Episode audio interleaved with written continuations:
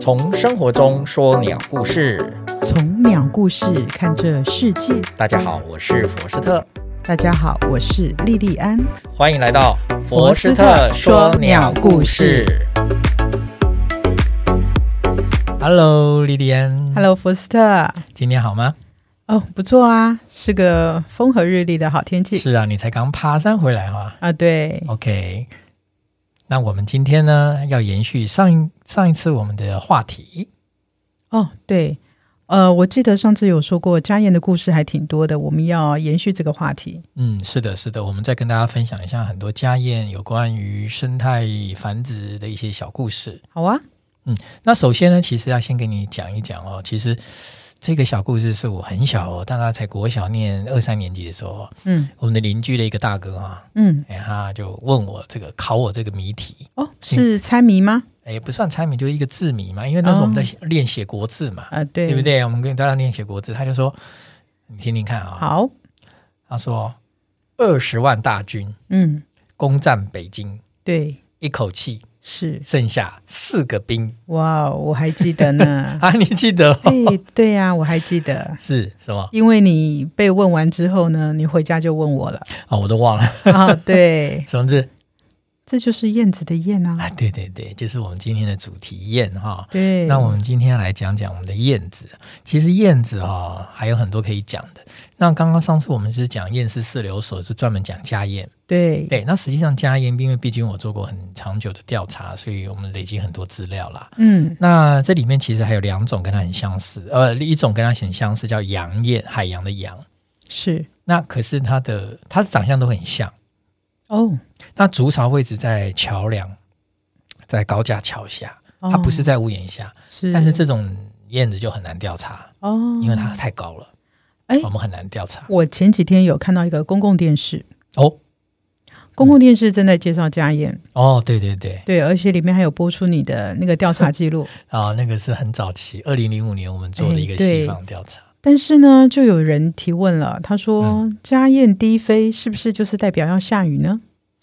家燕低飞，像蜻蜓在是低的飞的那种感觉是的，这是一般我们看到的叫做现象。现象。那对”啊看到现象，我们一般都想要把它赋予一个解说、解释的意义嘛？嗯，这不是的，因为其实我之前有讲过，家燕它它空中觅食的，对，它在哪里，它飞在哪里，那里就有虫。嗯，对，那低飞的现象其实常常看到，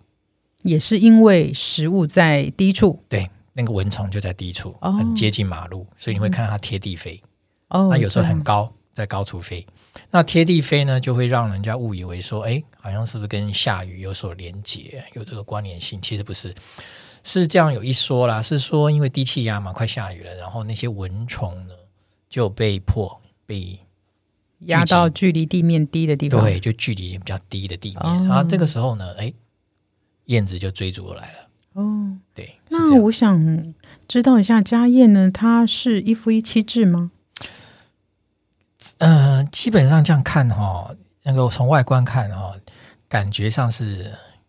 大部分人都认为是一夫一妻制，对，对。可是实际上，在我们做的调查研究哈、我们没有做那么深入，我们是看文献的，我们看了很多科学报告文献，国外有人做过。他做的很有意思，他是做验那个这一窝小鸟的 DNA，啊、嗯，他从燕小鸟 DNA 里面发现了一件事实，就是很多鸟巢的那一窝的小鸟的鸟爸爸对有两个，哦啊，那也就是说，鸟妈妈红杏出墙了哦吗？你用红杏出墙，当然就是用人类比较拟人化的方式来来说明这件事情。对那实际上你要知道，大自然啊、哦，嗯，呃，很多是不会照人类的游戏规则哦，走。对他们为了繁殖嘛，嗯、不是，是生生物的生存之道。生物它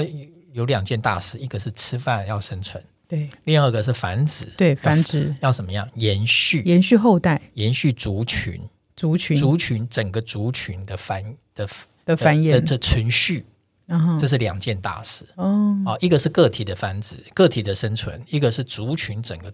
族群的生存。整个族群那对他们的生物来讲呢，呃，他们要他们要的叫做生物的基因多样性，嗯基因多样，嗯基因多样会保障它的子代的健康。哦，对啊，那在我们最近的很多生态界其实很讲究，就是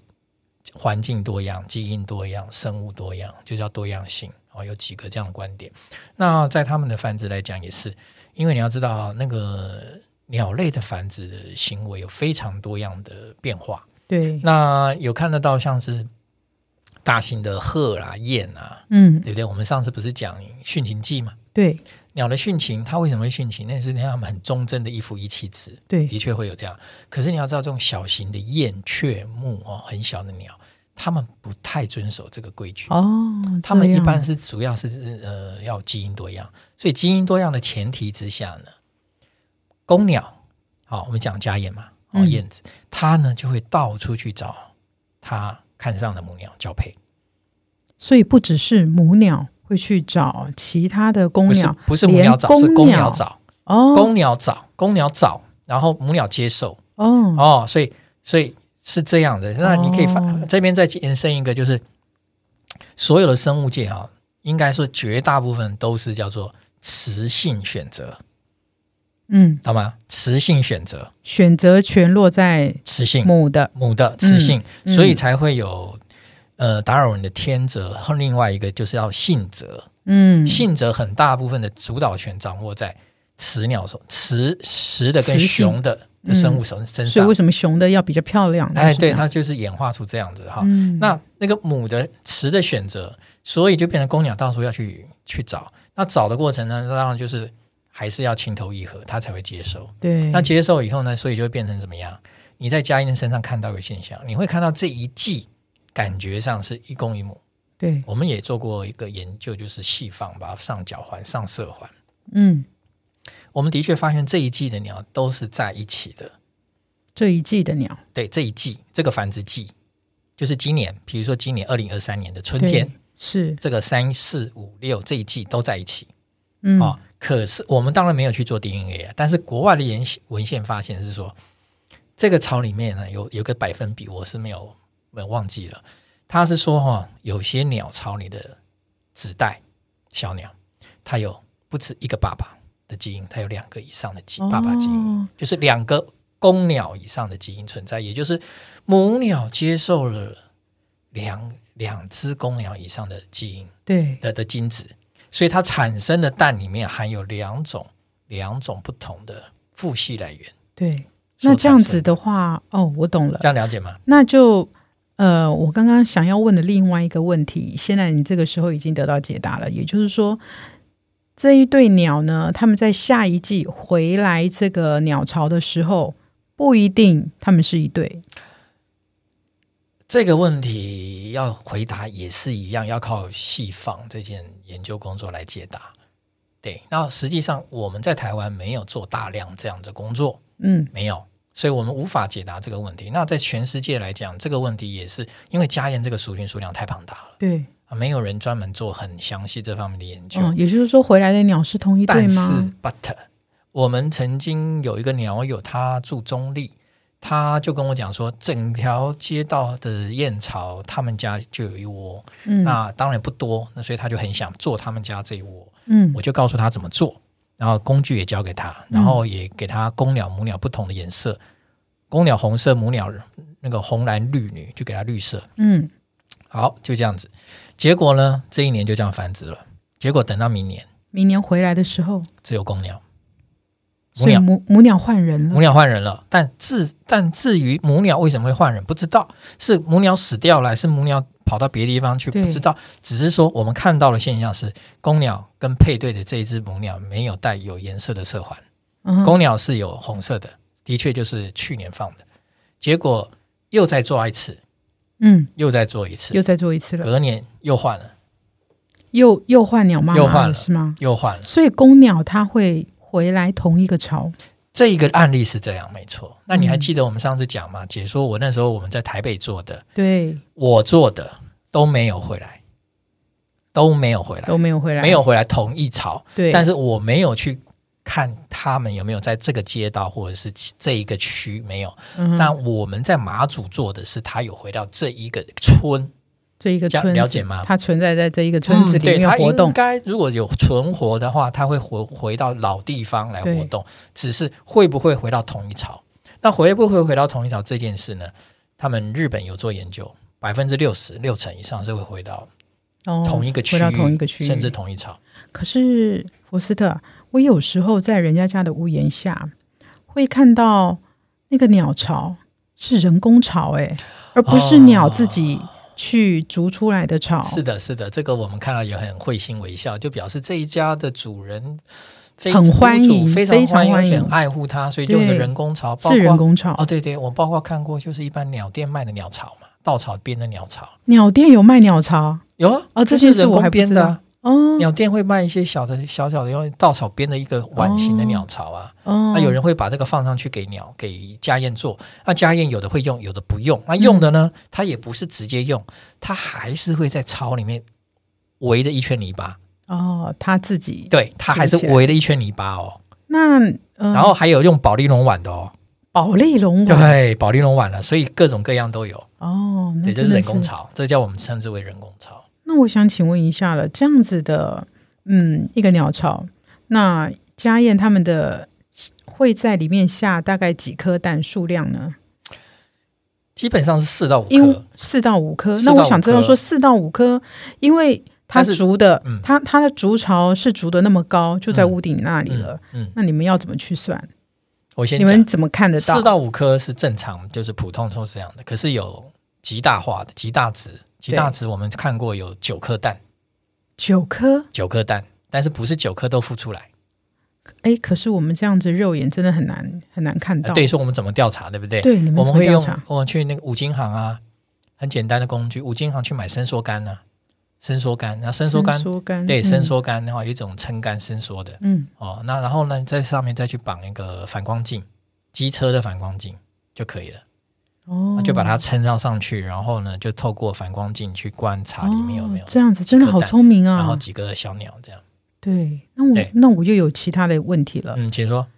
你说它的鸟呃最少大概四颗左右嘛？不是最早平均哦，平均四到五颗，啊，四到五颗左右，有时候还会更多嘛。嗯，生了这么多是为了预防它的下一代发生什么意外呃变少，或者是每一颗都孵得出来吗？有关这个问题，我们今天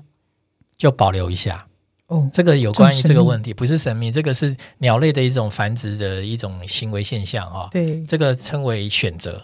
繁殖的选择。嗯，这个在生态学是有专门的讨论的。哦，对，这我样们找一天来专门讲鸟类繁殖行为来解答这个问题。好，这就是我们简单讲叫做多产策略还是少产。对，像家燕就多产，家燕鸟是个类多多产产。的那讲了青蛙跟鱼，你就知道青蛙跟鱼是多还是少。当然是多啊，对，多产就是多产。对，那还有少的嘛？少的，比如说老鹰嘛，老鹰科就只剩一颗、两一颗两颗三颗，对也有最多四颗的，对大部分都是一两颗大型的，对，那就是少产。嗯，你看，他们有分多跟少，这是一种繁殖策略。是对，那我们今天专门讲家燕，我们就保留以后讲这个策略。好。嗯那我想知道说，嗯，既然它家燕筑巢在民宅里嘛，啊，是那民宅也会有蛇出入啊，蛇会去吃它的蛋吗？比较少啦。一般来讲，我们都市会区的蛇很少见，通常是乡下哈、比如说那个，像我这次看三峡，三峡有市区，也有郊区，郊区五营宅旁边有很多农田，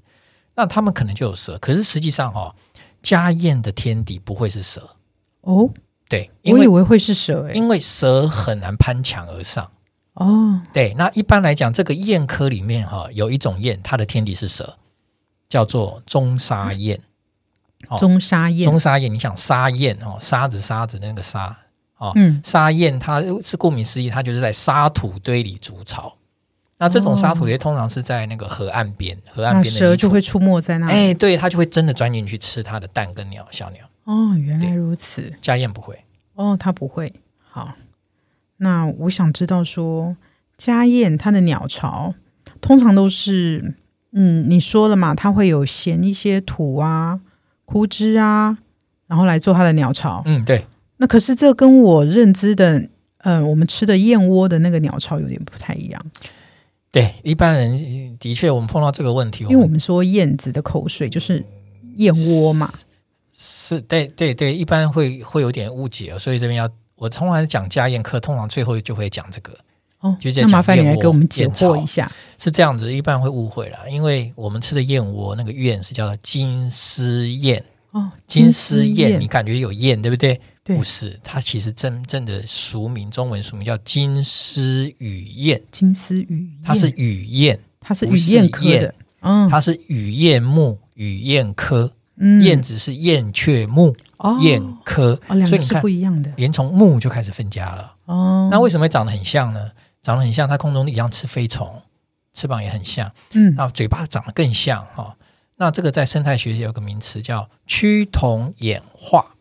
趋向相同的演化。哦，懂了，哦，这样是这样来的。所以你要知道，我们吃的燕窝是来自雨燕、金丝雨燕，马来西亚、泰国那一带的。那嗯我们的燕子主要是用泥巴、咸泥嘛，对啊不是讲嘛，咸是泥啊两船间嘛，对，对呀、它在它在那个咸的泥巴就在那个房的屋顶那边屋檐下筑巢，对，所以主要我们拆过一个巢。大部分大概九成以上都是泥巴，哦，那也有一些羽毛，然后也有一些稻草，哦，有草。然后如果靠近像海边啊，像马祖那边就有一些小贝壳，你看它哇也会现小竟贝然壳还有来，贝壳啊，，对，然后就把它的巢给煮得更稳固嘛，嗯，哎，是这样的，了解，对，原来跟我们吃的燕窝是不一样啊，的，不一样，不一样。嗯，那讲到这里啊，其实在在我们节目也要结束之前，再跟大家做个小小的预告啊，这个雨燕哈、嗯，哎，它在生活中也有一些很多也有趣的小故事，雨燕我啊们可以找一集来讲雨燕。可以啊，对，雨燕它的英文 Swift， ，Swift，对，Swift S W I F T。好，那我们今天就分享到这里了， ，OK，讲了很多哦。是好的，好，那我们好就下次再会喽好，拜拜。 ，OK，拜。拜。